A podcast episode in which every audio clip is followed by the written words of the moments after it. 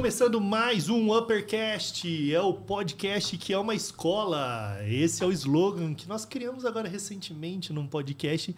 E eu tenho aqui do meu lado uma convidada muito especial, mais uma vez, Bruna Romagnoli. Olá, pessoal, tudo bem? Muito bom estar aqui de novo. E qual que é o tema hoje, Bruna?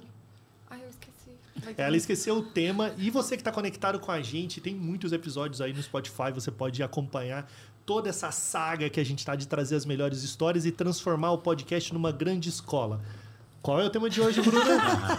O poder do storytelling. E a gente não podia ter convidado melhor para falar sobre esse assunto. o poder do storytelling. Eu concordo. E a gente tá com dois convidados muito especiais. Um que é o chefe, o mestre, o.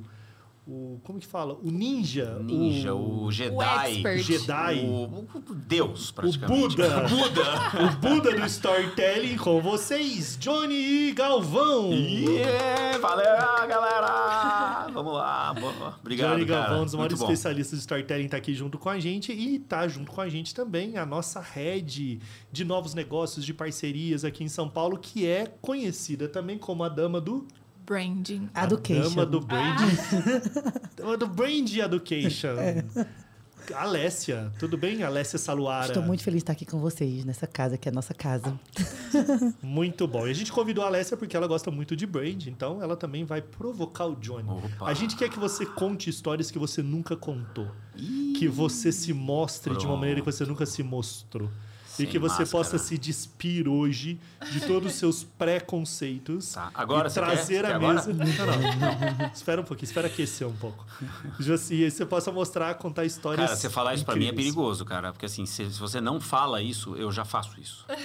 Eu Que, falando, que faz então. parte de uma boa história. Se ser verdadeiro, autêntico. tá? Falando, cara. ih, E acho que mais importante, tem que ser histórias de um jeito que ele nunca contou, né? Porque de um o poder é jeito, o olha, É storytelling. verdade. E como a gente tá em vídeo também, quem sabe não vai ter uma cena pra ilustrar melhor essa Pra história. ilustrar melhor. Tipo uma dança. Sei lá, alguma coisa inesperada. Eu jogo Vamos uma ver. água em você. Especialista em fazer Ou isso, você né, sobe na mesa Eu e subo faz na um mesa. rebolado diferente. e tal. Isso, é- isso já é, já tá um conceito, um dos conceitos do storytelling, é a quebra de expectativas. É isso. Seja ela positiva ou negativa. Tem que Exatamente. quebrar a expectativa o tempo todo. Então, espera até o final que nós vamos quebrar a expectativa de É. todo mundo. Boa, boa, boa. Ô, Johnny, conta pra gente como é que começou esse seu lance com histórias.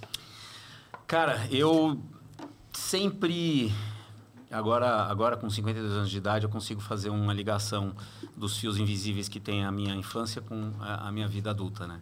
E eu sempre gostei de aproveitar cada momento como se fosse único e, e é único, né? É, tanto que eu criei uma, uma empresa de apresentações, a Soap, fiquei com ela por 10 anos. Por quê? Porque quando você faz uma apresentação, é um momento decisivo.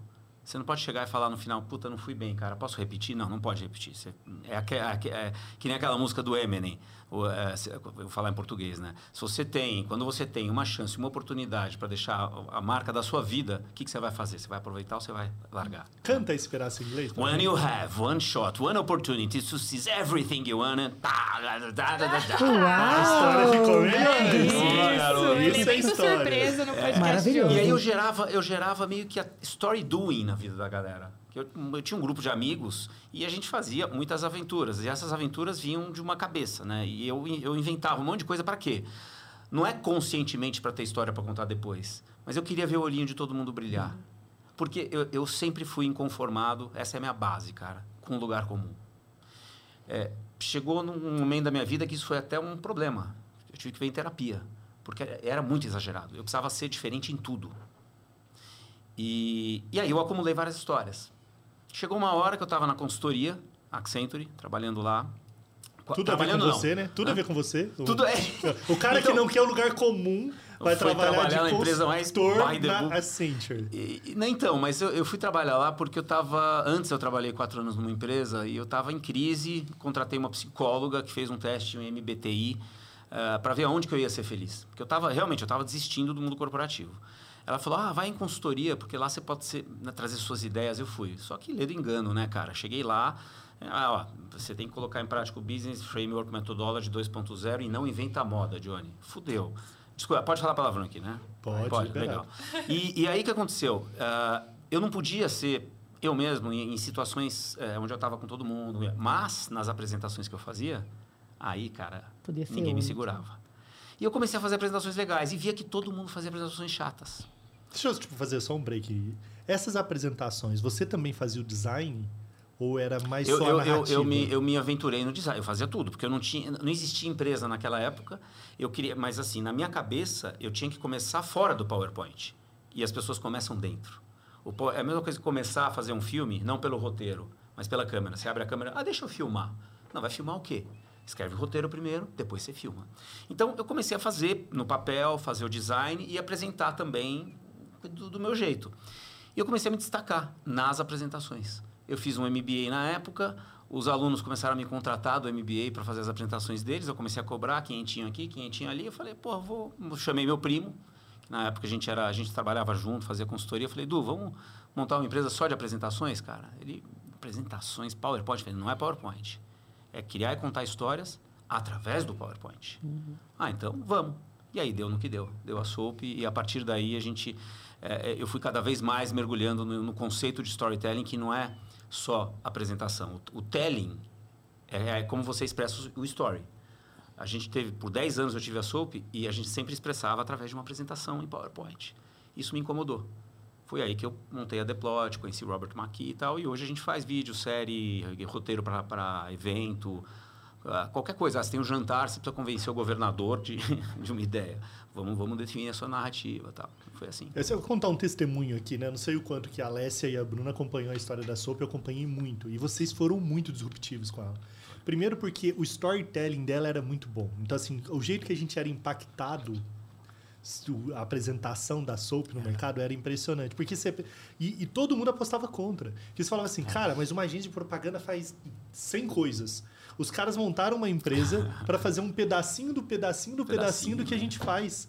Que eles só fazem apresentações. É só E, apresentação. cara, e foi um sucesso, assim, porque Foi. virou um negócio de desejo.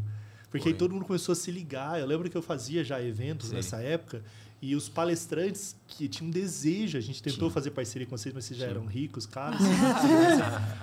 que eles queriam que as apresentações desses, deles viessem da Soap, porque vocês criaram um método, um jeito de escalar, né? De Sim, fazer isso ali É, acontecer. A gente criou um jeito de, de replicar um modelo que está no livro, né? E, e você falou uma coisa interessante. Tinha situações onde empresas de evento, por exemplo, participavam de concorrência. Ou agências de propaganda, vai. A, a primeira procurava a gente. Ah, Johnny, tem aqui a DM9, por exemplo. Um concorrência da Renner, sei lá o quê. Ah, legal. Depois, em seguida, a, a, a Liu Lara procurava a gente também. Johnny, tem a concorrência da Renner? Eu falei, eita. E a gente começou a ter um problema. Todas começaram a procurar. E quando a gente falava não, cara, Aí você tinha que fazer a elas concorrência pra pagavam concorrência. o que né? for. É impressionante. Claro, a gente não ia, né? Ah. E a gente começou a, a criar mecanismos de separar. Tá bom, então a gente, olha, eu estou fazendo para tal agência. Você topa? Ah, topo. E eles topavam, cara. Como Aí a gente isso? fazia para, a gente separava os times e que vença o melhor. Caramba. Legal. Até dentro era uma competição Dentro boa, era uma né? competição boa. Tinha que fazer a concorrência pra Competição. concorrência. A né? concorrência da É, concorrência. você fazia uma concorrência interna pra ver É quem que ia verdade. atender. Agora, antes de você concluir sua história, me conta qual era o perfil do profissional que vocês contratavam na época e como que vocês formavam esse cara. Porque essa é uma das maiores dores que a gente tem e Sim. que eu vejo no mercado. Assim. Ah, não é, assim, ah, vamos procurar alguém para fazer apresentações incríveis. Aonde você acha esse cara? Você não achava? E, não, hoje você não Hoje, acha. eu- E, né, hoje, hoje, hoje você acha porque, é, assim, tem, assim, a gente teve, vai, cinco anos de Oceano Azul. E os outros cinco anos começou o mercado a copiar. Até hoje tem um monte de empresa. Tá, uma Um monte. empresa, mas achar profissionais, cara, porque. E, e tem um monte, esses profissionais, os, os freelas, ah, é é- a gente contrata de vez em quando, mas todos vieram da mesma escola, é impressionante. Falam a mesma língua, identidade visual, criação da linguagem visual dos slides. escola, então, Johnny? na época, a a escola da Soap. Então, na época, a gente contratava. ah, eu não ia no, no tradicional. Ah, contratar quem mexe com design em agência de publicidade. Então, eu até tentei contratar, não dava certo. Porque a agência de publicidade tá costumava, costumava fazer uma, duas, três semanas uma peça. A gente não, cara. Era sete, oito peças por dia. Pensa o slide, cada slide uma peça, um, um outdoor. Eram sete por dia. Então você tinha que ser bom de ideia, bom de Rápido. design para deixar bonito. Primeiro a ideia, depois é deixar bonito. É, e executar com o software que a gente usava, o Photoshop, e depois jogava no PowerPoint. O software principal era o Photoshop. Não era nem, o não PowerPoint. existia nem o Figma ainda, né? Que agora É? tá bombando aí o Figma. Mas é, mas aí vocês começaram pelo designer, para formar esse Não, não, a gente começou. a- é, a- o primeiro funcionário foi um designer, o Ronaldo. Nossa, o Ronaldinho, caramba, ele teve uma histó- história, trágica depois. Ele morreu, enfim. É, ele de Piracicaba. Aí ele começou a apresentar uma galera de Piracicaba, um pessoal simples, cara. Depois veio o Pierre. Pierre não tinha nem faculdade, cara. Ele virou um, um designer assim. Por quê? Porque ele tinha bom gosto. E eu prefiro ensinar para alguém que tem bom gosto, a ensinar a usar o software, ensinar a fazer, a pensar, porque para a gente a gente valorizava muito a ideia. Vamos pensar antes de ter uma boa ideia, o resto é execução. Eu prefiro ensinar do que pegar uma pessoa que sabe tudo de Photoshop, PowerPoint, de design e tal, só que hum, não tem bom gosto. Então, nas agências de propaganda, normalmente é dupla de criação. A Alessia Isso. sabe bem isso. Né? Então, você tem o redator e você tem o, o diretor de arte. De arte, é. É mais fácil pegar um diretor de arte e ensinar a fazer roteiro ou pegar o cara do roteiro e ensinar ele a fazer arte? Boa Nossa, pergunta. bela pergunta. Nossa, nunca ninguém me fez essa pergunta. Aí, ó. Uppercast inovando. Vamos lá, peraí. É- é vamos, vamos pensar junto aqui. Ah, eu, eu, eu, eu tenho a tendência de dizer que é mais, mais difícil ensinar a fazer roteiro. Se você pegar Porque, um cara assim, com habilidade pro A roteiro. metodologia é fácil, tá aqui. Tá? Você sabe. Vai lá, cria ambientação, incidente incitante, fim do ato 1, pá, complicações. Ah, legal, entendi a metodologia. Agora, repertório e conteúdo para jogar lá. Eu brinco que assim, é, as pessoas confundem conteúdo com história. É a mesma coisa que confundir lata de tinta com obra de arte. O que a gente faz é obra de arte. O conteúdo é tudo. Tudo que você tem. História de vida, suas ideias. É, é tudo. O histórico da empresa, não a história. E que lata de tinta que você vai usar para sua obra de arte? Você precisa saber qual é a obra de arte. Esse é o roteiro. Que coisa mais. É o roteiro que diz o que você vai colocar, e o que, o que você vai deixar dentro e o que você vai deixar de fora. Então, para mim, o mais difícil é fazer roteiro. E eu sim, sem eu tenho dúvida. uma tendência, uma teoria sobre isso, que é eu gosto muito de fazer apresentação. Eu não sou, eu não sou boa, mas eu gosto de fazer. Eu, Quem disse que eu, me, é? eu me dedico bastante.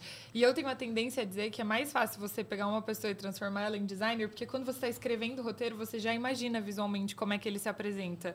E o contrário, eu não acho que é verdade, né? Tipo assim, acho que quando você escreve uma coisa, você já imagina como é que ela fica visualmente. Eu não sei se você consegue executar E ela para também. né? 95% dos designers, você dá a referência para ele, você facilita a vida dele. Exato. Então, quando ele vai ter que partir de nenhuma referência, ele Essa- criar o esse roteiro. era um dilema pra gente. A gente gerava o, o- o roteiro. Quer dizer, antes do roteiro vinha o tema e a premissa, que é a concepção da ideia. Sim. Que às vezes é mais importante que o roteiro. O George Lucas ele fala que um filme ele é bem ou mal sucedido a partir do momento que ele é concebido e não escrito. Por exemplo, ah, que tal a gente fazer um filme de um, de um advogado que não pode mentir por um dia? Cara, puta premissa. Fica fácil escrever o roteiro Com certeza. né? Teve um vídeo que a gente fez para um cliente que é ah, sobre, sobre esperança. Ah, e se, a, e se a esperança falasse? Como seria? O que ela estaria falando para a gente agora, no- nesse momento da pandemia? Pronto, a gente escreveu um roteiro na voz da esperança. Então, assim, é, a gente fazia o roteiro, distribuía em slides o roteiro e a gente ficava num dilema. Coloca as nossas ideias aqui já visuais ou deixa para o designer ter a ideia Eu sempre visual? deixo. Eu acho que quando a gente a gente deixa, resolveu ele- deixar. Eu acho que deixar. É isso aí. porque quando a gente é, pensa algo, a gente e já idealiza aquela referência, a gente está limitando a capacidade criativa da outra pessoa. Então eu sempre gosto de deixar livre. Aí se ele não É, estiver no caminho, eu peço para tomar de conta. A gente limita muito, né? A gente vai colocar É. nossa, nossa crença, nossa ideia. Vai com o que ele pensa, já é melhor do que eu pensei. E surpreenda. Eu prefiro que ele crie. Eu não dou referência. É, eu acho que o maior desafio da vida humana é a capacidade de construir histórias. Porque se você, você reunir 50 pessoas hoje e Uhum. pedir para elas contarem suas próprias histórias, é bem provável que 49 não saibam contar. Verdade. Se É, perdam, olha lá e falam, ah, eu nasci em tal lugar, não sabe por onde começa. Elas vão a achar narrativa que não tá história é organizada. linha do tempo. E Isso. não é. História não é histórico, não é linha do tempo, não é processo, não é lista. É a Bíblia não é uma lista de bullet points. São histórias. Né? Ô, Johnny, E elas nem estão que tem. contadas cronologicamente, Nada, né? Elas Ô, estão nada. Johnny, contadas conta pro Flávio, conta pro Flávio o que é que você faz. Flávio, ele conta Pode pra contar mim. pro podcast também, Pode, pode contar. mim. Pro- É só pra ele? Então pra tá, gente, então. pra Vou gente. desligar o microfone. Flávio, Desliga aqui. eu achei a ideia das mais inteligentes que eu conheci na minha vida. Ele completou, a esposa dele completou ano. E ele fez um presente pra ela, da forma que ninguém no mundo nunca presenteou uma pessoa. E usando a narrativa. Conta pra eles a Nossa, história. foi assim, cara. Eu, eu sempre sur- quis surpreender as pessoas, né? Eu falei, momento único e tal. Eu pedi a minha, minha mulher em, em casamento ah, num, num, num apartamento. Ela entrou assim, abriu a porta. ah, tinha um banquinho com nove cachorros, nove... Peraí, pera só um pouquinho. É, eu vou gravar porque tem um pedido de casamento que vai rolar recentemente. Ah, é? Ai, E eu não quero que demore para essa informação chegar. Ah, Aí entendi. até esse podcast Grava. ser produzido e tal, eu vou deixar gravado. Mas eu vou ganhar por esse. Por essa Por essa ideação. Eu vou até fazer assim, eu já vou, vou deixar gravando direto no. No celular. É, no. Ai, meu Deus. Ó, Tem até uma participação agora no podcast que é um pedido de casamento. Eu tô deixando Sim, gravando aqui para te mandar lá. daqui a pouco. Então ela gostava muito de cachorro. E eu queria fazer alguma coisa diferente. Não queria ir num restaurante italiano com o pai e a mãe pedir a mão dela em casamento. Puta coisa chata. Você não vai lembrar disso. Eu queria alguma coisa que fosse. Esse é outro negócio da história. A boa história você lembra para sempre. E aí eu achei um cara na Veja São Paulo com ah, adestrador de cachorros. Eu liguei para ele com uma ideia já. Quando eu contei a ideia, ele falou: Nossa, eu não sei nem como te cobrar, eh, porque eu nunca fiz isso. Eu falei: Mas vai fazer agora. Como foi? A Dani entrou, tinha um banquinho com nove poodles em pé. Ele vestido de padre, com um roteirinho que eu fiz. Abre a porta da cozinha, dois poodles andando, macho e fêmea, vestido de, de noiva e noiva. Ele faz o casamento. Ele faz o casamento dos dois. Tem um show com os nove, rapidinho de 10 minutos. Sai um chip dog depois grandão, eram 12 cachorros no total. Com a aliança pendurada, ela pegou e aí eu pedi ela em casamento. E naquela época não tinha como gravar. eu acho cara. que eu acho que esse Ele não áudio, gravou. E hoje ele teria uma visualização. Acho que esse áudio não vai ser efetivo, né, o áudio do pedido de casamento, a Mas eu dei ideia, só para provocar. Mas, ó, eu, eu falei tudo isso só para introduzir. Essa foi a ambientação do que ela falou. É porque não é. O que, que- o que, que eu final fiz para ela mesmo que virou um produto da, da Plot? Muito bom, por sinal. Ah, eu, em 2014, no primeiro ano da Plot, assim, ela estava para fazer 40 anos, eu chamei a produtora e falei, vem cá, meu, eu preciso, eu preciso surpreender a Dani de algum jeito tal. Aí veio uma ideia. De novo, concepção, premissa. E se eu fizesse ela reviver 40 anos em um dia? Essa é a premissa. Nossa. Aí a produtora achou ótimo, falei, vamos lá. A gente começou a listar. Ela, eu fui falando um monte de coisa da nossa vida. Ela foi. "Hã?" A gente escolheu sete momentos da vida e a gente, a gente reproduziu esses momentos como se fosse por acaso. Então ela, ela levantou, pá, pá, pá, só para encurtar. Ela foi para o elevador, tinha um cara, ator, e uma bailarina, filha dele. Ela fez balé. Aí ela entrou assim, ah, que, que sua filha, que bonitinha, tal. É, essa aqui é a minha joia única. Joia única foi o que o pai dela falou para mim quando entregou no altar. Ela, ah, tá. Aí ela saiu andando com meu filho pequeno para levar na escola. Tava chegando na esquina, lá na padaria, a, a, a produtora tava, doutor Daniel, agora. Doutor Daniel foi o que fez meu primeiro filho nascer. Ele, ba- bateu na esquina com ela. "Ah, Doutor Daniel. Aí eu tava junto com a Daniela. É, que legal, que coincidência, cara. Hoje é aniversário dela. Ô, Dani, parabéns tal. Ela saiu falando, Johnny. A gente tinha dois filhos na época, né? Hoje tem três. Eu falei, nossa, Dani, tô arrepiado, cara. Que coincidência. Aí na volta, ela esbarra com o, o, o médico que fez meu segundo filho nascer. Cara, ela chegou em casa e falou, não, não é. Eu falei, Dani, não é possível. Cara, ela falou, ó, tá vendo, a gente tem que ter o terceiro. Eu falei, ai, caralho, fudeu. Mas, e aí foi, foi, foi. Durante o Trenzinho. dia, ela foi lá na, na, na, na natação com o com, com, com meu filho. E a gente foi antes na natação. E eu dei as músicas que marcaram a nossa vida. E a mulher colocou a caixa mais alta perto dela. E colocava uma música normal e uma música que marcava. E ela ficava e a gente filmou, né? E ela olhando assim e tal. E aí, para acabar, teve, teve várias situações, né? São sete. A gente estava no spot, o grande finale. ah, chegou o garçom. Essa foi Vocês a última estavam- Vocês coincidência. estavam num jantar de, Num jantar de, de comemoração. de comemoração. Eu, ela e o Bruno, meu filho ah, mais velho. Chegou o garçom e falou assim: Eu vou atender vocês, meu nome é Bassu. Cara, Bassu é o nome do pai dela, que tinha morrido há pouco tempo.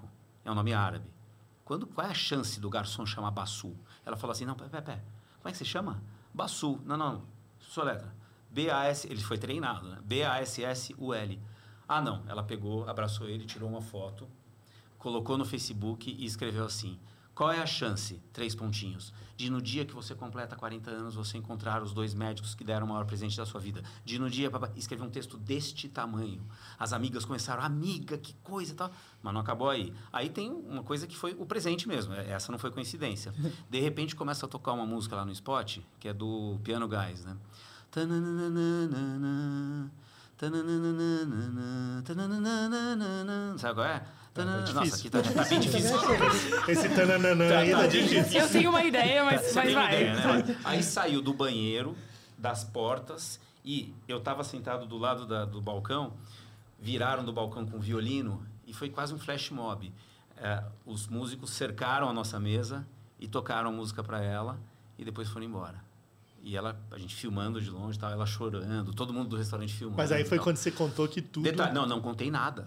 Eu deixei tudo coincidência. E ela ficou com aquilo na cabeça, contou para um monte de gente por duas semanas. Foi o tempo da gente editar essa bagaça. Aí eu chamei ela um dia, tá vendo? Tinha que ser tudo diferente. Eh, Não bastava só passar o vídeo. Eu, antes do vídeo, coloquei uma propaganda, como se estivesse passando na Globo, ao vivo. Falei, Dani, vem ver um programa aqui rápido tal. Aí tava lá, programa, interrompemos, para, pá, pá, pá, pá, pá. Aí começa o vídeo dela. Cara, e eu com champanhe lá, a gente brindou. E, e- e ela escreveu, acabou que ela escreveu um, um, ah, uma mensagem pro pessoal da Plot dizendo: Eu sabia que eu tinha casado com um louco, mas eu não imaginava que ele era tão louco assim. E que bom que ele achou pessoas tão loucas para trabalhar com ele quanto Que ele. legal, Ideia que legal. fantástica, né? Nossa, E aí virou produto por quê? Eu mostrei para a Geise Diniz, mulher da Billy Diniz. Eles estavam completando 10 anos de casado. Ela contratou na hora. Você imagina fazer isso com a Billy Diniz? Cheio de segurança. E vou dar só um, um exemplo do que aconteceu. Ele estava lá no Santa Cruz, indo levar o filho. E o filhinho atrás falou assim: Papito, canta aquela música que você sempre canta para mim. E ele, pela estrada fora, o Billy Diniz, eu vou com câmera escondida. Bem contente, papapá do Chapeuzinho Vermelho. Nessa hora atravessa o Chapeuzinho Vermelho, o Lobo Mal e a vovozinha. Meu Deus! Chama E eu- Story Doing esse negócio. E o menininho tava treinado E o pra pedir a música. é, a, é, a Diga aí, mãe tava com o menininho, ela falou agora, agora. Tava, tava com... Gente, Não é fantástico, do céu, Bruno? Achei isso um fantástico, super presente. Você nunca fantástico. esqueceria um presente desse, né? Jesus Ah, amado. tem até um vídeo que eu... Olha Essa só. é muito boa, Eu vou, eu vou, é eu vou aproveitar isso aqui, cara. Porque eu não fiz propaganda muito disso. Mas o Mion, que foi meu sócio no Master Talks, ele falou sobre esse produto. Ele deu uma opinião espontânea quando ele soube disso. E eu, olha a coincidência. Eu, vi esse- eu, achei esse vídeo ontem. Do Mion Yes. falando do que é você ser surpreendido desse jeito. papá. É, que é- eu chamo de story doing. Que é fazer a história. Fazer a história acontecer para depois ter, ter história para contar. Entendeu? Muito massa. Muito né? legal. E isso. que é muito mais legal o story doing do que o storytelling, né? meu, é- Porque é muito mais legal você viver vive, a é. história do que você só ter. Com E a gente, é, a gente é munido, municiado de muitas histórias de outros, né? É. Tipo, essa sua, sua aí, provavelmente eu vou contar umas 113 vezes. Também. Já 13 contei um vezes. monte de gente. Eu também. Já contei. E aí você vai eu vou mandar o contando- link para vocês. Ai, por favor. Você vai multiplicando as histórias de outros, mas o mais legal é story doing. É. Né? O mais legal é você viver a história, você fazer a história, né? E eu acho que esse que é um grande desafio. E um, e um desafio que eu penso que, que uma coisa legal assim, que eu sei que você é um cara milionário, multi, tá, não precisa de Mi? dinheiro, multimilionário, Bi? desculpa. Não? E- Mas você nunca fez pela grana, assim. Você, hoje mesmo, a gente estava aqui, para quem não está ouvindo a gente, a gente estava terminando um outro podcast e falando, pô, mas era para você, ser- todo mundo contrataria seu programa. E eu sei que ele gostaria de ser esse cara. Mas, ao mesmo tempo, você sempre foi esse cara mais low profile, gente boa, conecta com todo mundo, generoso nas relações e tal. Nunca com esse olhar meio ganancioso do tipo, como é que eu vou... pro-" Sim. E eu acho que isso também trouxe esse ar leve de você ter essa... Putz, Flávio, é, é exatamente isso, cara. Até, às vezes até demais, sabe? Eu apanhei na minha, na minha vida de 20 anos de, de empreendedor. É, eu já apanhei por ser ingênuo, por acreditar muito no outro, sabe? E, e, e talvez eu pudesse ter ganho muito mais dinheiro do que eu ganhei até hoje. Ah, mas hoje eu tô com essa cabeça também. Eu o dinheiro é importante, né, cara? Mas aí também vem uma responsabilidade, Flávio. Ele aprender a contar as histórias que ele construiu. Porque a gente conversou uma vez, não foi, Johnny? Foi. E ele sempre foi o primeiro a embarcar com esse conteúdo. E outras pessoas que vieram depois, com bem menos experiências, ganharam notoriedade que ele não tinha ganhado ainda. É. Ah, sim, né? Tem que ter esse cuidado, essa responsabilidade de assumir sua história como um bom contador de história. Mas aí eu tenho essa responsabilidade, mas aí existe um- um- uma ditadura do mundo digital. É, exato. Que é cruel. E às vezes, um cara que. Teve um cara que me contratou para fazer um coaching que eu Que eu contei. sei quem é e não precisa falar o nome. Não, não vou falar, não vou falar. Eu fiz Que começa com a letra L, não é, precisa. não, não, não, não. Que sobrenome tem A, não É, precisa tem- ah, não falar. precisa falar, né? Não, não imagina. Eu. Leandro, ah, não, não vou falar nada. Não vou falar nada. Eu tava É. curiosa, agora nem tô mais. O- Foi quando eu estava fazendo uma entrevista uma vez com uma, com uma repórter da Soap, ela falou assim, é, o Nizam estava tentando comprar a Soap, né? Na época eu não podia falar. Ela falou assim, você já tentou, já, já tentaram comprar? Eu falei, já, já. Quem foi? Eu falei, não, não vou falar, não posso falar. Ela, ah, provavelmente foi o Nizam, né? Aí eu falei, provavelmente. Eu não respondi, né? E aí esse cara foi lá, fez seis sessões, se- algum, né? Depois de um tempo ele estava lá dando um curso como guru, como especialista em storytelling, cara. E, e vendeu muito, muito mais do que eu. Eu tentei vender Vende curso até online. hoje, né? Vende, Vende até, até hoje. hoje. Vende até hoje, cara. E detalhe, não me pagou. Caramba. Eita, As seis, fala mais seis, além. as seis mentorias. As seis mentorias. Calote. Mas por isso que a gente pode falar o nome. Agora, vem cá. Nessa história toda, uma curiosidade. Você foi um cara que, que o cara, as pessoas que são envolvidas com narrativa, com storytelling, conhecem o Robert McKee, que pô, é um dos caras, um dos maiores especialistas nesse tema no mundo. Sim. Aliás, essa galera toda que você fala do digital conhece muito o cara. Porque leu os livros dele e tal, e aprendeu a construir ali o storytelling das ofertas, Sim, sim, sim. muito inspirada nele. O que, que mudou depois do seu encontro com Robert Marquis, assim, o- da, da sua percepção de construção de história? O que, que de fato ele mudou em você? É, boa pergunta também. É bom esse podcast, hein? Maravilhoso. Só pergunta inteligente. É. A gente prepara tudo É. antes. É, então, eu no, o primeiro slide da SOAP, do institucional da SOAP, a primeira animação do primeiro slide estava escrito o seguinte: uma boa apresentação é como um bom filme. Desperta o interesse, mantém a atenção até o fim e surpreende no final. Eu já estava com aquela cabeça, só que eu não, eu não, eu não tava, ah, eu nunca tinha feito um curso de cinema. Quando o Robert McKee veio para o Brasil, eu falei, tem, tem a ver. Eu sempre gostei de beber de fontes de outras áreas, sabe? Filosofia. blá, blá. Fui lá fazer o curso dele, quatro dias, no Eldorado. Cara, eu, eu, eu não estou brincando, eu tenho esse. Eu vou até tirar uma foto. 164 páginas eu anotei. Caramba. Mas eu anotei porque eu estava aprendendo para fazer filme em Hollywood? Não. Eu anotei porque eu estava fazendo a ponte do que ele estava falando com o mundo, de- com o mundo corporativo. Perfeito. Então eu não preciso te falar, né, cara? Saí de lá, liguei pro meu sócio e aí começou também os problemas com o meu ex-sócio. Não estou dizendo quem está certo ou errado. Tá. Liguei e falei, cara, a gente vai precisar mudar. Nós somos uma empresa de story, de story. O telling é consequência, papapá. Meu, você não sabe. Ah, e detalhe, eu cheguei no Robert McKee, foi, foi, foi, foi como ele me conheceu. No almoço, cheguei lá, tinha uma mulher tomando conta, ela, ah, ele está almoçando. Eu falei, mas você perguntou para ele se pode falar comigo? É, one, one shot, né? Ela, ah, não, mas ele não pode agora. Eu falei, Mr. McKee, can, can you talk to me? Of course, come on. Hum, fiz assim para ela. Entrei, dei o cartão da SOAP e falei, olha, o que você faz para o cinema, eu faço para o mundo corporativo. Eu tento levar tento- emoção para o mundo corporativo através de narrativas e você ajuda o cinema. Oh, nossa, que legal, so- state of the art presentation, muito legal tal. Só que é o seguinte, putz, o meu tempo tá difícil, já tenho um ano inteiro comprometido, talvez seja muito caro para você. Eu falei, não, você não está entendendo, não quero te contratar, quero ser seu sócio. E eu tenho um vídeo dele depois falando: Johnny came to me and said, somehow uh, we have to work together. Ele começa falando assim. E foi a primeira vez, até ficou. Até, até emo emociona. Foi a primeira vez que ele fechou uma, uma sociedade, uma parceria com alguém, assim, no mundo, cara. E assim, eu fiquei. Eu, eu, eu não acreditava. Eu, eu deitava, encostava a cabeça no travesseiro e falei: não, eu não sou isso, eu não sou tudo isso, cara. Não é possível. E mudou minha vida, né, bicho? Foi, foi aí que eu saí da soap, vendi a soap para montar a plot. E... E as abordagens dele, E o que, que mudou? A questão do filme. Mudou O olhar- o entendimento sobre ah, como as histórias são formadas. Eh, o, que, o que existe por trás das grandes histórias de verdade, de todo bom filme. E que isso é um padrão para a vida. Por observação, a gente consegue identificar os elementos de uma boa história que tem num filme da Pixar no dia a dia. Ao organizar isso, é quase uma equação matemática. Eu consigo eu mesmo implementar para mim mesmo, ajudar o cliente a organizar a narrativa dele. E, puta, aí, é- aí é festa, né, cara? Aí dá pra Você acredita, como eu, que toda história podia ser um filme de Hollywood? Não, Não, eu não. acredito. A toda história se diz de toda, Toda, pessoa. isso. Ah, sim, sim. Que dependendo do ângulo que você olha a história, Total, você fala, aquela total. pessoa teve a vida certinha, não tem nada pra contar. Boa, Tem. tem, tem. Você vai. Porque tem um monte de filme que estourou, que era do cara que não fazia Roma? nada. Roma Nossa. era a história de uma empregada doméstica.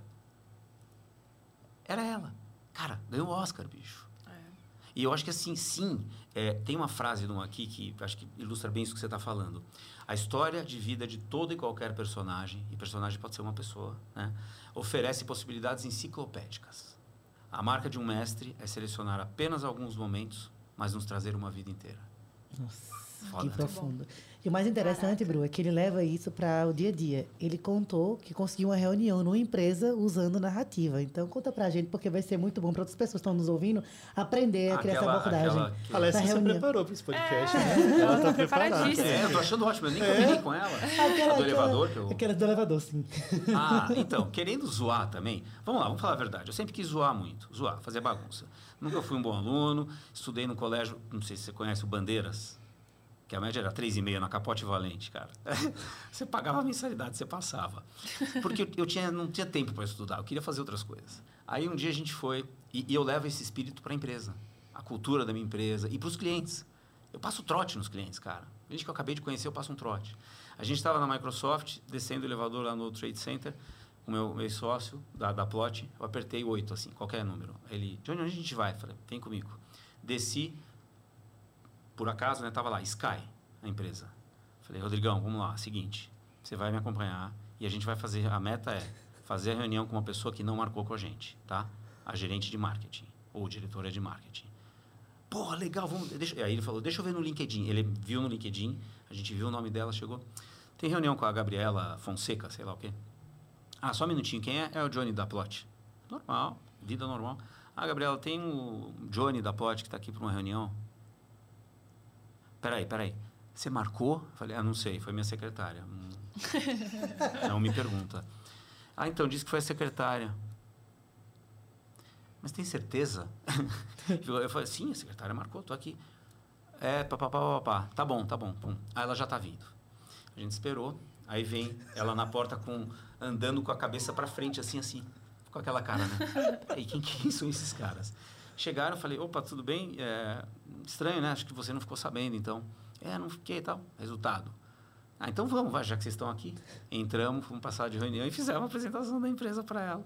Da plot. Aí É. foi, aí foi pro elevador, aí encontrou o cara e fez, ah, não marca. Ah, mas aí foi outra situação que a gente tava, que a gente deitou no elevador, né? Que eu tava saindo de um cliente, eu cheguei, Rodrigo falei, Rodrigão, vamos deitar aqui, botar as pernas para cima, cara. Mas, décimo quarto até a terra é muito tempo, né? A gente deitou um de cada lado assim. Aí entrou uma, mas Rodrigão, finge que é normal isso, tá? Se a pessoa entrar, você nem olha para ela, tá bom? Entrou uma mulher assim com o celular, ela pegou, deu um pulo assim, ela ficou fazendo assim. Aí a gente né? É, chegou, Rodrigão, vamos lá. Pum, levantamos. A gente saiu. Ela, ei, peraí, vem cá, vem cá. que que é isso? Eu falei, Ué, você ficou em pé, a gente ficou deitado. Mas, peraí, vocês trabalham aqui? Não.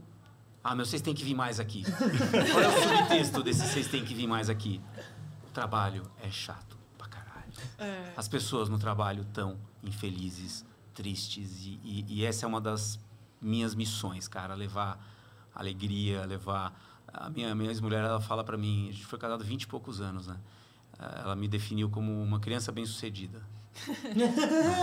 e é isso mesmo, eu acredito muito nisso. Eu tenho uma tatuagem do, do The Logical Song aqui, que é a música do Supertramp, que fala que a gente perdeu a magia da vida.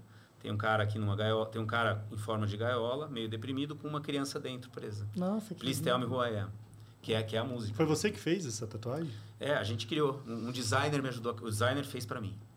Ele, ele Legal se inspirou numa imagem e, e a gente fez isso aqui. Caraca, muito legal.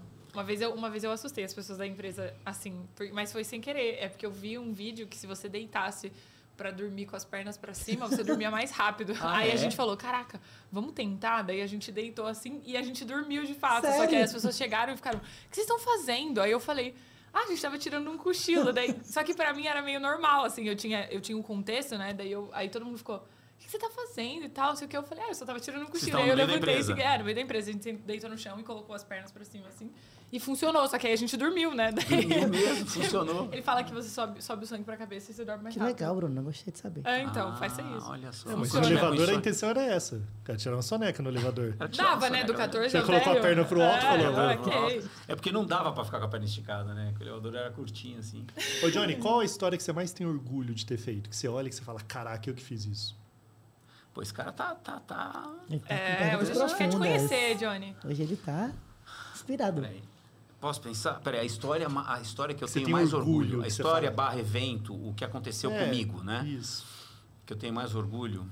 Ah, cara, sem dúvida nenhuma, é, eu vou, aí eu vou cair no clichê. A gente sempre vai foge do clichê, mas foi o nascimento do meu primeiro filho. Tenho três, mas o primeiro foi foda. Ele, a, a Dani foi cesárea e eu tava lá, colocaram ele numa salinha escura e deixaram ele num, num bercinho quentinho assim. Falei, ah, não, vou ficar lá. Falei, ó, vou ficar lá. O médico, não, não, não, vou ficar lá. Fiquei lá, cara, eu juro por Deus, fiquei uma hora lá. Até eles fazerem tudo. Eu- e ele, eu tava com o dedo assim, ele quase pegando na minha mão. Cara, a- naquele momento eu estabeleci um vínculo com ele. Não é que ele é o preferido, nem nada, que é o mais velho hoje Que é o que tava lá no Rock in Rio. que estava no Rock in Rio. Nossa, cara, aquilo lá eu entendi um monte de coisa da vida, também entendi a responsabilidade que eu tinha a partir daquele momento, então foi foi foi foda. Foi assim, o momento mais forte assim. E qual a história que mais deu errado? A história que Que mais você- deu errado. Que eu, eu te contrataram e você foi, entregou e falou, cara, não tinha nada a ver. Ah, não, teve uma que teve uma assim, a Sara Lee, sabe a Sara Lee? Acho que nem existe mais, que era de confecção, de moda. né? O cara me contratou, a gente tava lá na, na, na SOP, de repente toca o telefone. Ô, Johnny, fala aí, cara, é o Daniel aqui. Ó, cheguei no aeroporto agora, tô indo lá pra, pra Sara Lee, tá, tá tudo bem, tá, tá pronta já a apresentação? Me veio um gelo na barriga, eu falei, tá, tá, tá, fica tranquilo, fica tranquilo. Pum, desliguei e falei, caralho. Eu não tinha feito, eu esqueci de fazer a apresentação do cara. E ele ainda falou, Johnny, meu, é a apresentação da minha vida. Meu chefe, assim, é, é- é demissão ou promoção. Parei, tinham quatro designers naquela época. Eu falei, galera, já. Edu, vem cá. Ideia, conteúdo.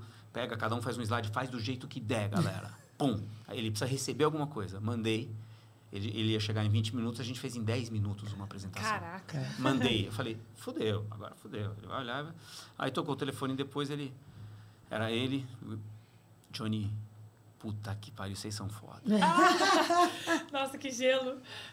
Caralho. Ah, a pior que você fez deu Ah, certo não, ainda. pior deu certo. É, é.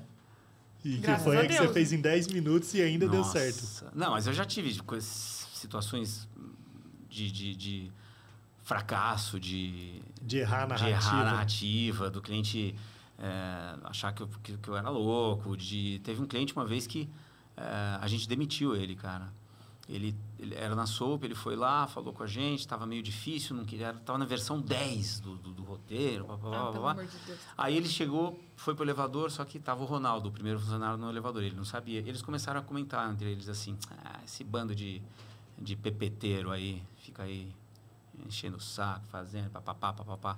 Aí o de Ronaldo veio e falou pra gente: ó, aconteceu isso. Ele falou: ah, é? Tá bom. A gente chamou o cliente.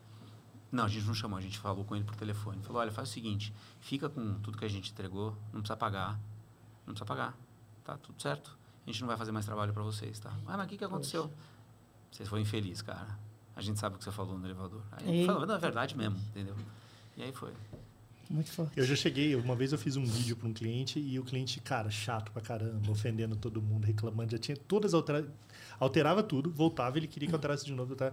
Aí chegou, só que nesse caso eu comprei. Eu falei, quanto você está gastando nessa produção? Eu devolvi o dinheiro, Você devolveu o comprei a dinheiro. produção e fiquei com a produção para mim, para não trabalhar Ah, mais você pro cara. comprou e ficou pra você. Você ainda É. pagou. Paguei o cara ainda. É, é. A produção para terminar o eu, projeto. eu não acho que o cliente tem sempre razão. É, com certeza. O cliente, aliás, ao contrário, o cliente nunca tem razão no meu caso, porque se ele tivesse, ele não me procuraria. Eu sempre falo isso, e tem uma coisa que eu acho que é muito ligada a você, que o cliente não o cliente acha que sabe o que quer, Nunca e a sabe. nossa missão é entender o que ele precisa. Exato. Exato. E o que ele Falou precisa, ele nem, nem, Nem- nem, nem se sempre é o que toca, ele né? quer. Ou, na ele grande quer é maioria uma das coisa, vezes, não é o que e ele o que quer. ele precisa é outra. Você sabe que isso aí acontece nos filmes também, né? Um protagonista, no começo de qualquer filme, ele acredita numa mentira, vamos dizer assim. E no final, essa mentira é revelada e ele descobre que não era aquilo que ia fazer ele ser um protagonista forte, mas sim outra coisa. Ou seja, o que ele queria não era o que ele precisava. E o papel do filme é, É, mostrar muito isso, né, nos filmes. que ele cara. precisa de outra coisa, sabe? É.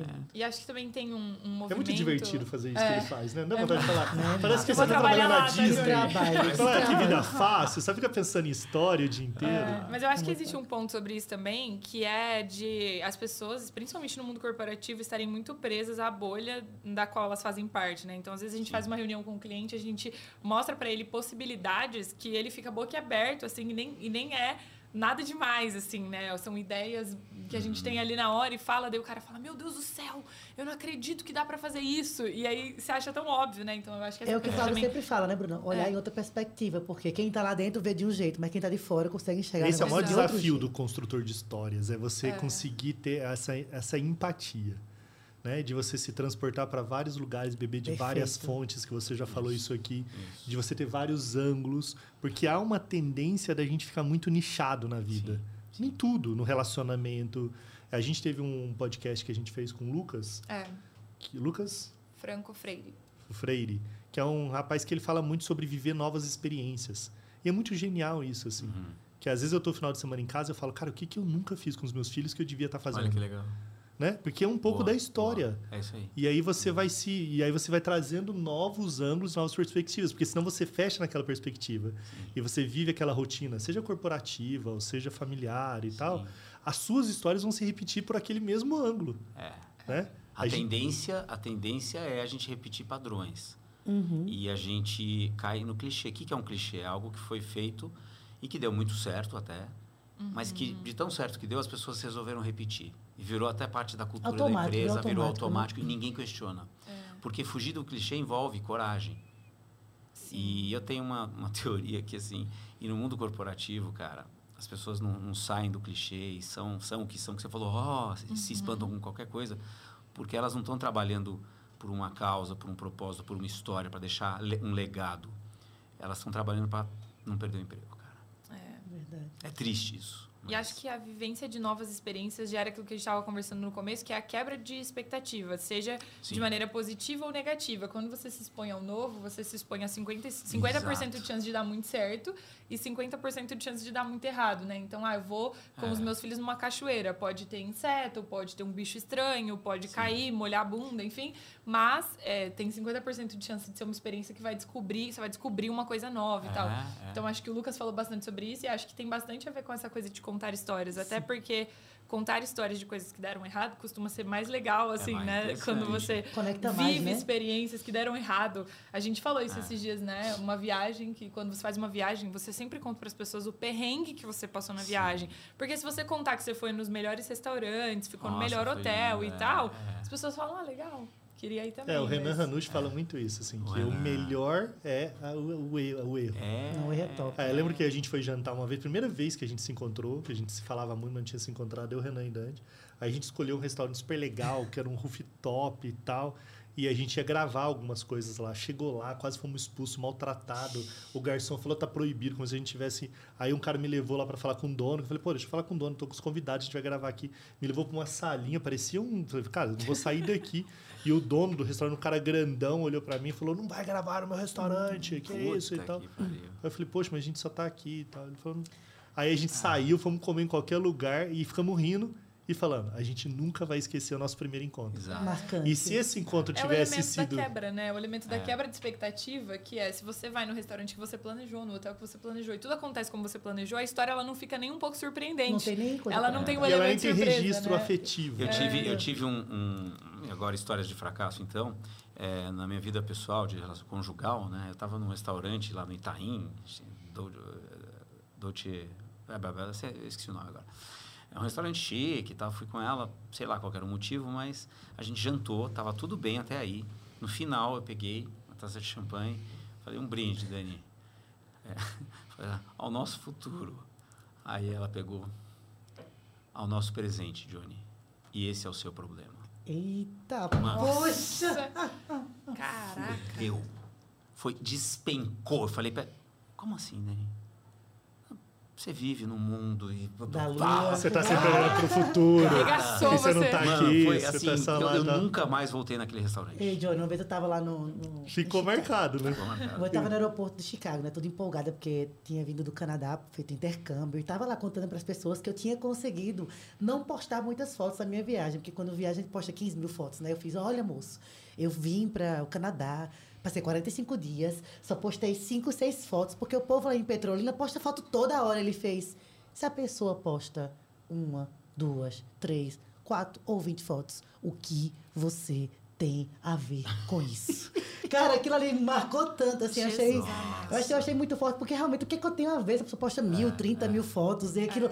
ele quebrou minha expectativa, eu esperava que ele fosse concordar comigo, dizer, é, realmente, que, que estúpido. E não, ele me cortou na hora e marcou muito minha, minha forma de ver as coisas, que eu não tenho direito de achar que o outro posta mais ou posta menos. É. Ele me ensinou, né, com a conversa, foi bem impactante pra mim. É legal. Ah, puta, já que é pra ficar pelado aqui, teve uma. Recentemente, cara, recentemente. Eu tenho uma crítica muito forte a. a- a- eu chamo de estelionatários de emoção. Nossa. São esses coaches aí que falam que vão mudar a sua vida em um fim de semana, sabe? E, e tem gente grande, gente grande que faz isso, que sabe o que está fazendo. E fala lá num, num dos bullets lá do curso do, do fulano, aprenda a controlar 100% das suas emoções. Cara, não dá. Não dá, não. Não dá. Então eles prometem uma receita mágica. Eu falei, quer saber? Eu vou fazer premissa, né? Eu estava em casa, falei, eu vou gravar um vídeo agora de como se foder em um dia. Eu sou o coach de se foder. Você vai fazer tudo errado. Legal. Gravei, fiz um textinho no e-mail e mandei para o mailing. 35 mil e-mails. Mas eu faço. Eu, eu- galera, é o seguinte, cara. Acorda de manhã. Você olhou no espelho, aquela remela tal. Você tá todo despenteado. Deixa. Deixa. Bafo. Legal. As pessoas vão se afastar de você. Contrato, quando você receber um contrato para assinar, cara, não, não olha. Assina tudo, mas assina com prazer. Porque um dia você vai se fuder. Vai vir um advogado, você vai ter que contratar advogado. E aí você vai pagar e você vai se fuder mais ainda. Tal. Eu fiquei acho que uns 20 minutos fazendo esse, esse vídeo. E foi tudo no improviso, né? E mandei pra galera subject, como se, fod como se foder em um dia. Eu escrevi isso no subject para CEO recebendo. Tal. Tava lá, legal, né? Amigos do Johnny lá, "É, Johnny, que, que louco, muito bom, muito bom. É, esses caras são foda, né? Tal, uma crítica.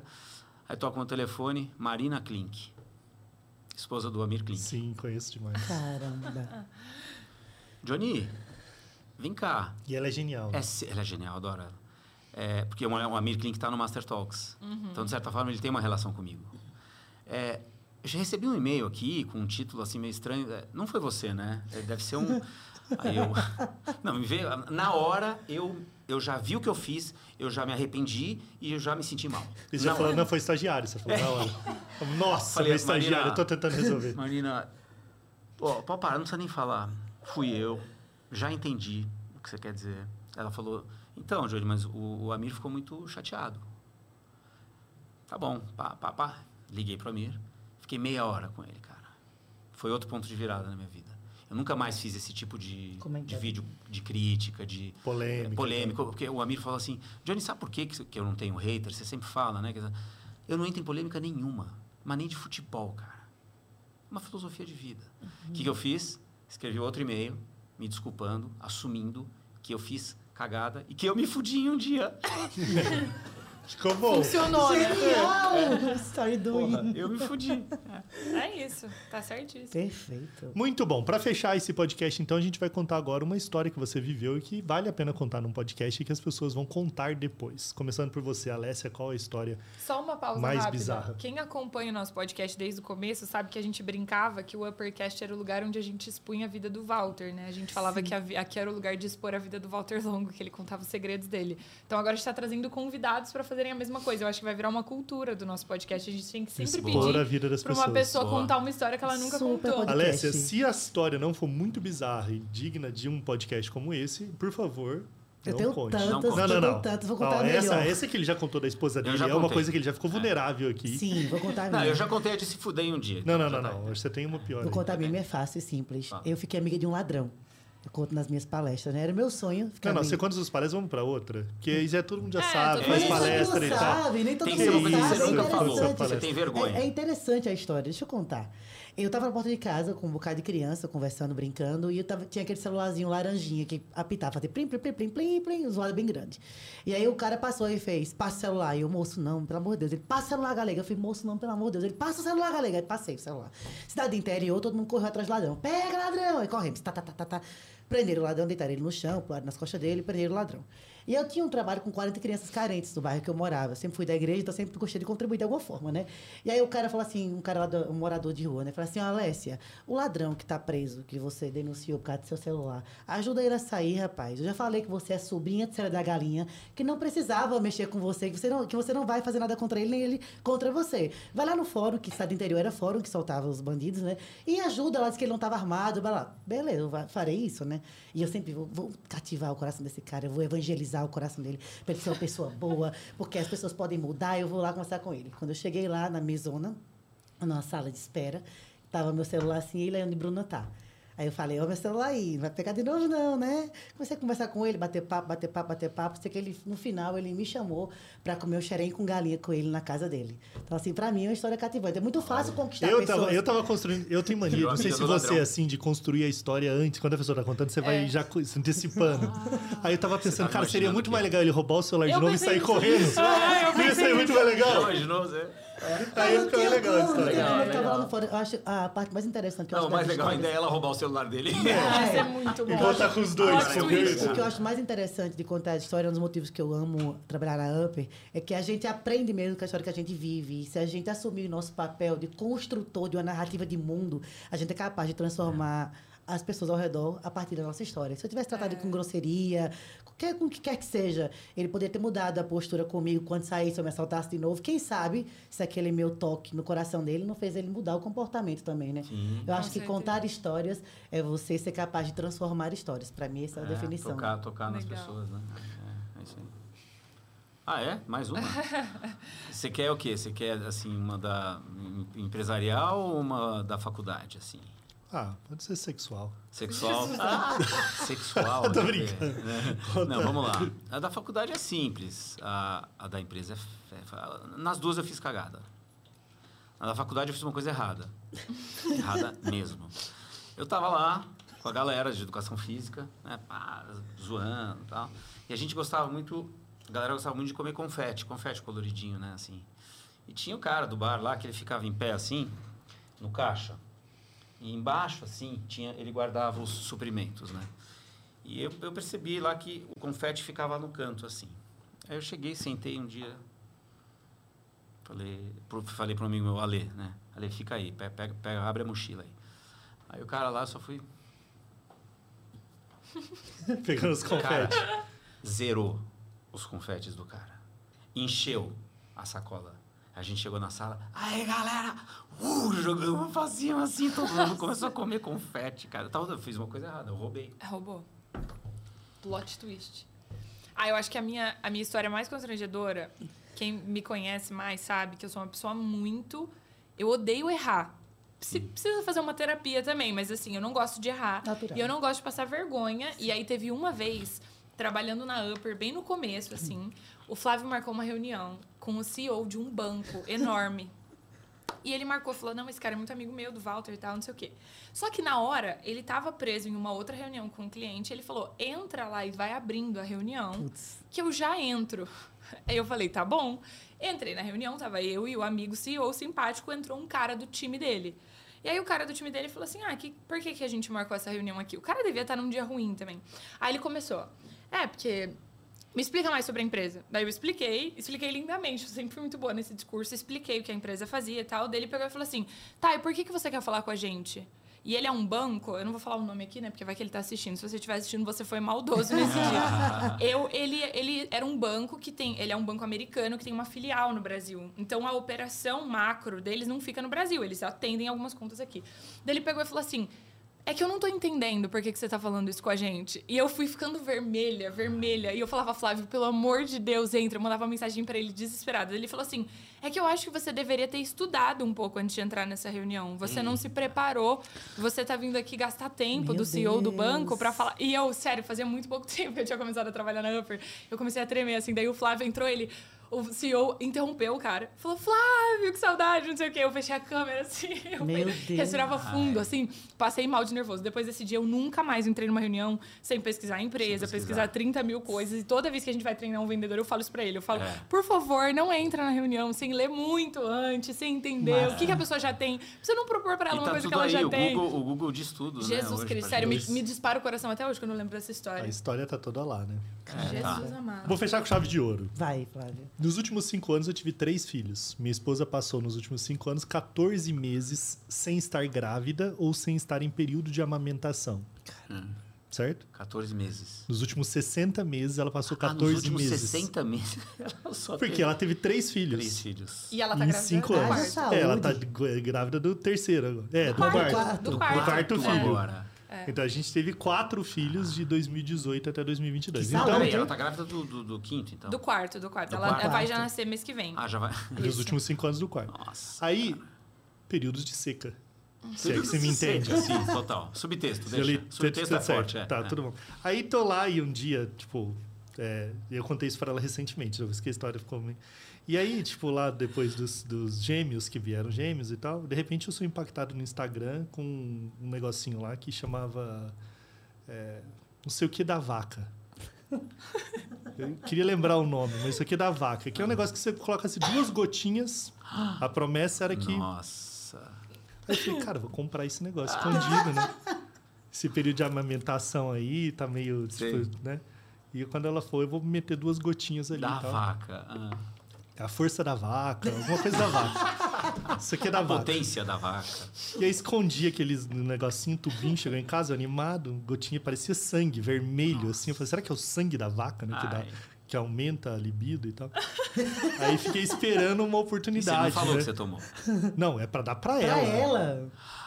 O problema Ah, da o problema seca... é com ela, claro, claro. E aí você deu. A amamentação, período, pral, por pé, por pé. e tal. E eu falei, vou colocar isso e tal, né? E aí, eu nunca coloquei. Só que eu contei pra ela esses dias, a gente tava num namorinho, eu falei assim, amor e tal, deixa eu te Ah. contar uma coisa e tal. E eu brinquei com ela que eu tinha colocado. Falei, amor, eu comprei um Puta, negócio que é o poder da vaca. da vaca. E uma vez que a gente Ei, tava doutor, lá, eu quero usar. eu coloquei isso numas gotinhas olha lá, lá você pra você. Poder usar.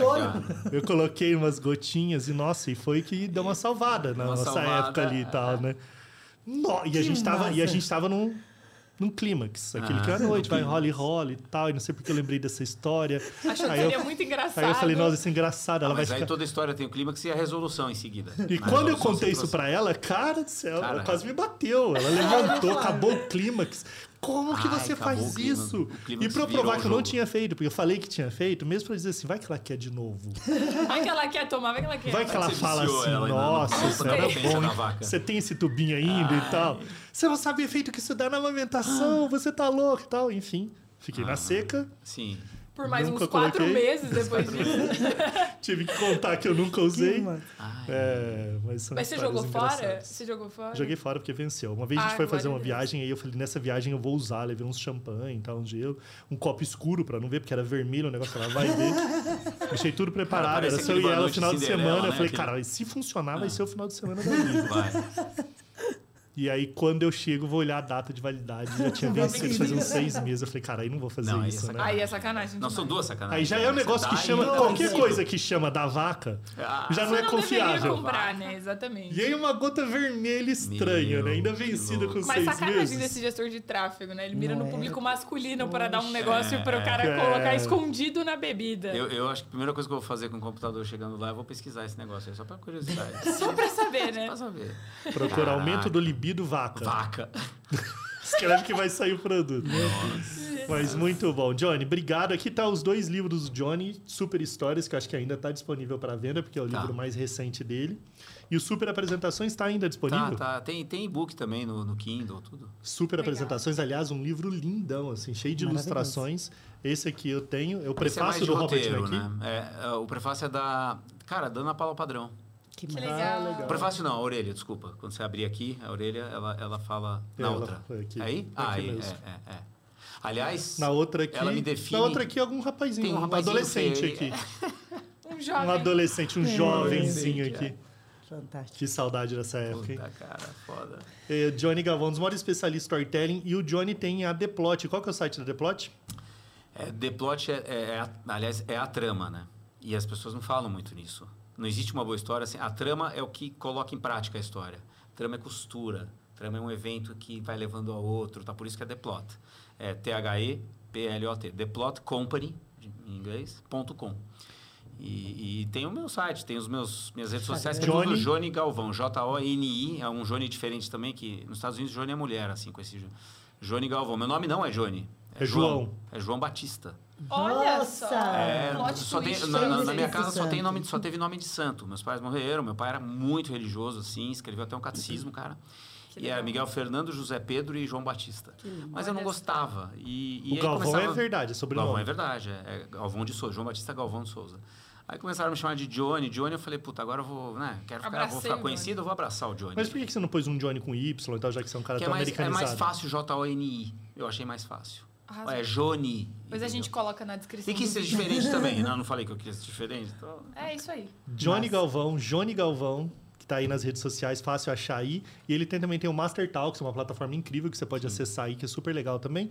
E se você comprar os livros, e principalmente, se quiser contratar uma mentoria do Johnny Galvão e um curso de storytelling, você entra no www.upper.live e manda uma mensagem pra gente que a gente agencia ele pra vocês. Bate Combinado? aqui, bate aqui. Combinado? Parceria, Bate aí, bate aí, bate aí, bate aí. Fechado. Obrigado a vocês todos que participaram com a gente. Obrigado, Alessia, pela Ai, participação especial hoje Amei. aqui. A dama do Brand participando desse bate-papo. Bruna Romagnoli, obrigado. Obrigada, gente. Obrigado, obrigado, galera. E obrigado, Obrigada, Johnny gente. Galvão. Até o próximo cara. podcast. Beijo, Tchau, tchau. Beijo, beijo, beijo. Uppercast, o podcast que é uma escola. Bom esse Boa. slogan? Show. O, podcast que é uma escola, boa. Nunca ouvi. não é- É bom. Bom, é isso. Uppercast. Gosto, O gosto. podcast que é uma escola. Até a Boa. próxima. tchau. Tchau, tchau. tchau.